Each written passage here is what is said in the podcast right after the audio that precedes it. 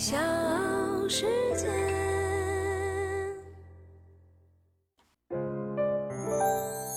大咖故事，故事舅舅，越说越有。蝉联多年河南首富之位的企业家，竟然是靠着二十二头猪起家的。现在身价已经超过了两千一百亿，甚至为了自己的养猪事业，他还向名校进行招生，开出了千万年薪。这位河南首富究竟是谁呢？又是如何靠着养猪发家致富的呢？我是唐莹，欢迎各位收听和订阅《大咖故事》。今天我们来说说河南首富凭借二十二头猪起家，现如今坐拥千亿资产的秦英林。七年之前，二零一四年的一月二十八号，在深交所，身着阿玛尼西装的秦英林敲响了上市的铜锣。他的牧原股份成功的登陆 A 股市场，秦英林和他的妻子钱英身价达到了四十五亿元，一举成为河南省首富。牧原股份一度成为中小板的市值之王，被称为“猪中茅台”。谁都想不到，为了养好最初的二十二头猪，秦英林蹲在猪圈里跟猪一起睡，观察猪的生长习性。当然。这一切已经成为过去，现在的老秦被称作穿阿玛尼的猪冠。十一月四号，福布斯发布了二零二一年度中国内地富豪榜，榜单显示，牧原股份集团的秦英林家族凭借一千六百一十六亿元的财富，位居榜单的第十二位。而秦英林也是河南唯一一位上榜福布斯二零二一年中国内地富豪榜的河南。本土企业家。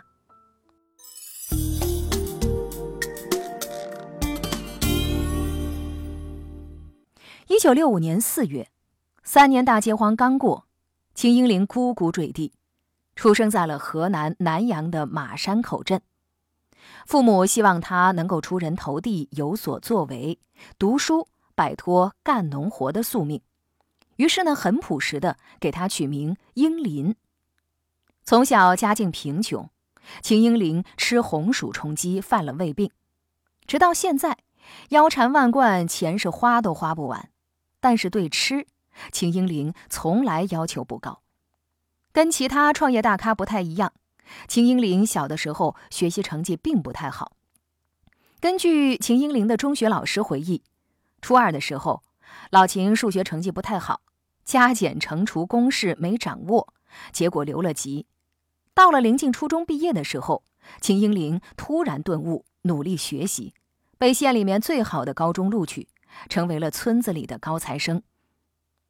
读高中的时候，家里的收入全靠父亲在冬天冒雪挖莲菜，一度交不起他的学费。为了避免出现自己当年的悲剧，二零一五年，秦英林出资一千五百万元，设立了内乡县牧原教育基金。这个是后话。为了改变生活，当年秦英林的父亲把积蓄八百元拿了出来，买了二十头小猪。不料没多久，二十头猪就死了十九头。当时呢，就是生活在农村，家里比较穷，想通过养猪啊，能不能帮家人致富？我父亲买了二十头小猪，养到最后呢，只活了一头猪，呃，死了十九头。这件事情呢，我很内疚。我就想啊，将来一定要上大学，当一个好兽医，回来帮父亲致富。父亲的失败让秦英林陷入了十分痛苦的境地，他决定要把养猪这件事弄明白，要把猪养好。秦英林高三的时候成绩十分优异，学校决定推荐保送到河南大学，结果他拒绝了，说他要去农业大学学养猪。放弃保送河南大学，报考农业大学，秦英林成了当时同学和老师们最大的笑料。女同学当中只有一个人对秦英林的选择表示理解，她叫钱英，日后成了他的妻子。流火的八月，秦英林的高考成绩和志愿如期而至，报到了河南农业大学。招生办的老师惊呆了，原来这畜牧兽医专业属于冷门专业，往年经常是招生指标完成的不理想，经常都是降分录取来吸引人。今年南阳市内乡县的高中生秦英玲，到底是怎么回事儿？让河南农业大学的老师更加惊呆的事情还在后面。到了大学，秦英玲像中邪一样，只要是关于养猪的书本科目，她都是如饥似渴的学习，就连英文版的养猪杂志也不放过。就和在高三时他放弃河南大学选择农业大学一样，秦英林再度成为同学眼里的异类。可就是这个异类。让老师同学们感受到了他身上无穷的能耐。二十多门专业课门门优秀，解剖学考出了罕见的九十二分，拿下了创建以来的最高分。一九八九年，二十四岁的优秀大学毕业生秦英林被分配到了家乡南阳市的一家国企做技术员。离开了心爱的猪，秦英林魂不守舍。幸好。不久，他遇到了高中女同学钱英，一个同样对养猪感兴趣的女子。一九九零年，他们俩结婚了。一九九二年，秦英林感到再这样下去，自己就要被按部就班的生活给耗尽了。于是，他拉着钱英的手，一起写了辞职信，打掉铁饭碗，带上仅有的两百六十二块钱，一头插进了内乡县的马山口镇正湾村。准备养猪。神奇的一九九二年，秦英林也被打上了“九二派”的符号。邓小平的南巡讲话，不仅给南方深圳的改革掀起了巨浪，也在中原大地激荡着财富涌流。这一年，全国至少有十万名党政干部下海经商。不同的是，同是“九二派”的史玉柱，一九九二年在珠海市。创办珠海巨人高科技集团，俞敏洪离开北大英语系，创办了新东方。更有许多人到海南淘金，而只有秦英林选择去养猪。大咖故事，故事舅舅，越说越有。这里是大咖故事，我是唐莹，欢迎各位继续收听和订阅。今天我们来说说靠着二十二头猪起家的河南首富秦英林。养猪要有猪舍水塔，老秦自己动手搭建，挑土担水，一锹一锹的和泥拖土坯，一抔一抔的垒猪圈。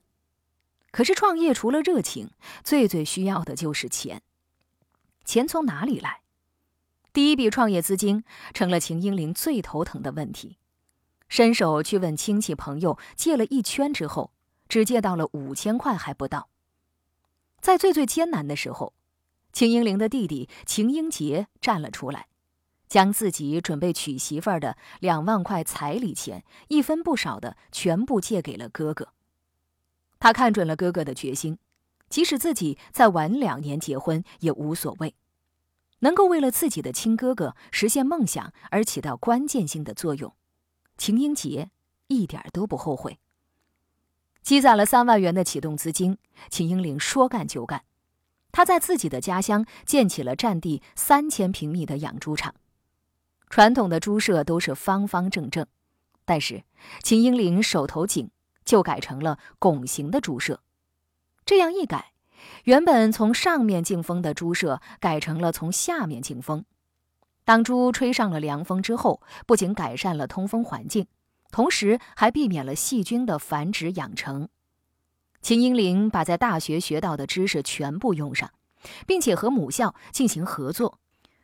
为了观察猪的生长习性和猪睡在一起，掌握好第一手养殖材料，他养的猪。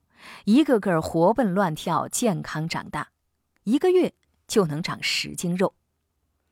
很快，大学生放弃铁饭碗回家养猪的新闻在当地引起了轰动。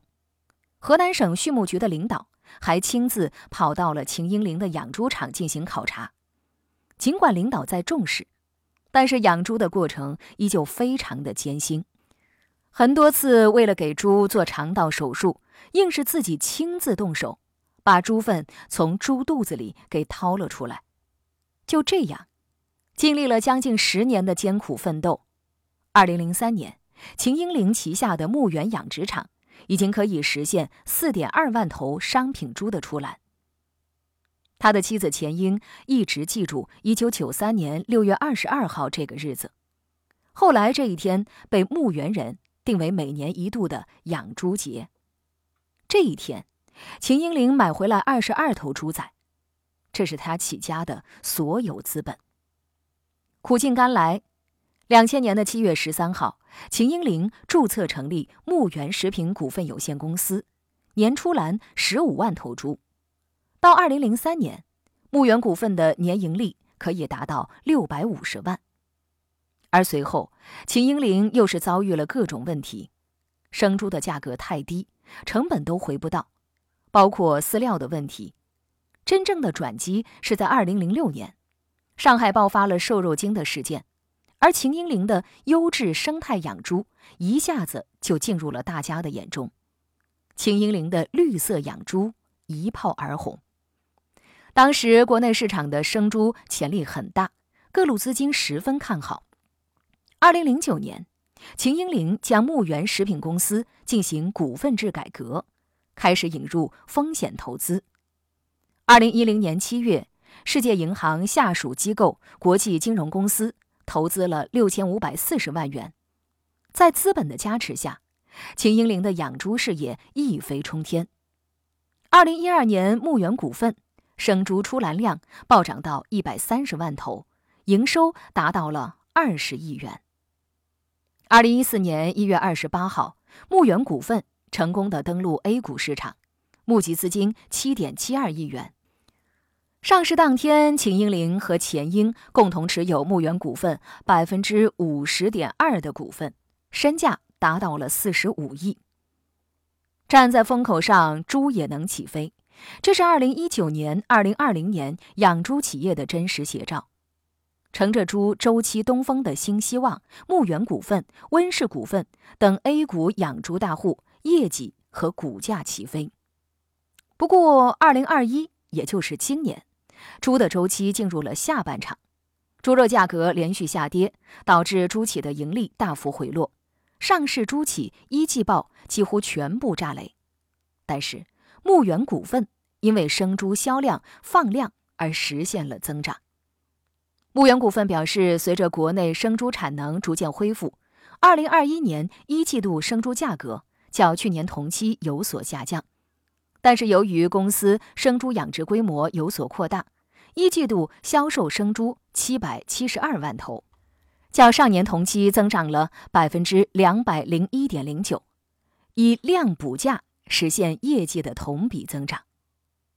曾经风口上的二师兄，造就了牧原股份董事长秦英林河南首富的地位。自二零一九年初起，牧原股份的股价从每股十八块钱。涨到了今年初最高的每股一百三十一块钱，两年暴涨了将近百分之六百三，市值也一度达到近五千亿元。截止之前收盘，牧原股份的市值仍然高达三千七百零三亿元，而秦英林仍然稳坐河南首富的交易。